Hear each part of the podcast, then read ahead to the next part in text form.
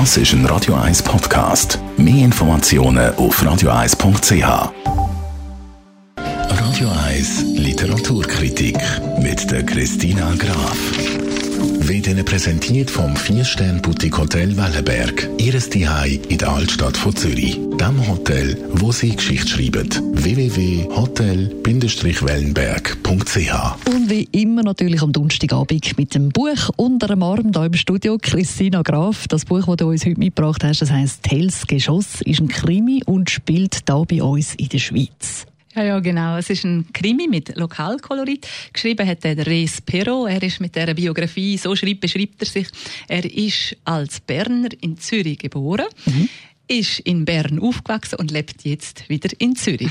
Er ist äh, eigentlich äh, bei einer Werbeagentur tätig gewesen, ist Grafiker, ist auch als Musiker auf Tourneen gewesen und unterdessen widmet er sich, glaube so wie es geschrieben steht, der Bildhauerei und ist eben Schriftsteller. Das ist sein vierter Krimi mit Lokalkolorit. Einen haben wir da schon mal vorgestellt, nämlich Tells Grab. Der ist 2016 rausgekommen, auch rund um eben den Wachmeister Paul Grossenbacher. Und um was geht es genau in dem Buch? Der Wachmeister Paul Grossenbacher, der ist eigentlich nicht berühmt, dass er jetzt sich extrem einsetzt oder dass er zu viel schaffen würde. Das ist nicht sein. Er ist auch noch gern mal noch in der Bar und er hat auch noch so dort seine Aktivitäten. Aber jetzt hat gibt es einen Haufen Brandfälle in, im Töstal. Und das beunruhigt ihn jetzt noch nicht zu viel. Und dann gibt es eben dann im Katzensee wird eine Wasserleiche gefunden. Und da muss er sich jetzt ja schon mehr einsetzen. Und wie hängen jetzt die beiden Sachen zusammen? Weil die hängen, glaube ich, schon noch zusammen. Und was, warum ist die Wasserleiche dort aufgefunden worden? Und es verschlägt ihn bis nach Bern ins Bundesarchiv. Er kommt zu Akten, wo wirklich groß vertraulich draufsteht. Es wird unangenehm für ihn. Also er hat einiges zu lösen. Ja, da ist er definitiv recht unterwegs. Was ziehst du für ein Fazit? Ja, er ist sehr spannend. Also ich bin natürlich mit einer gewissen Erwartung eben schon daher, weil ich den mhm. Paul Grossenbacher noch im Kopf hatte, die Figur. Das ist genau noch gleich jetzt auch beim nächsten Fall.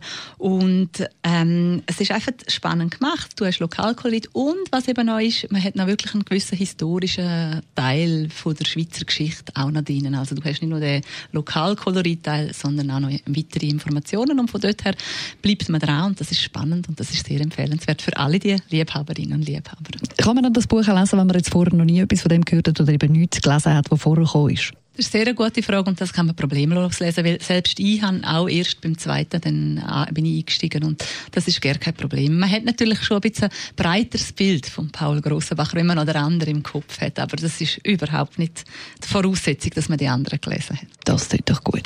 Tells Geschoss gibt es natürlich im Buchhandel. Christina Graf.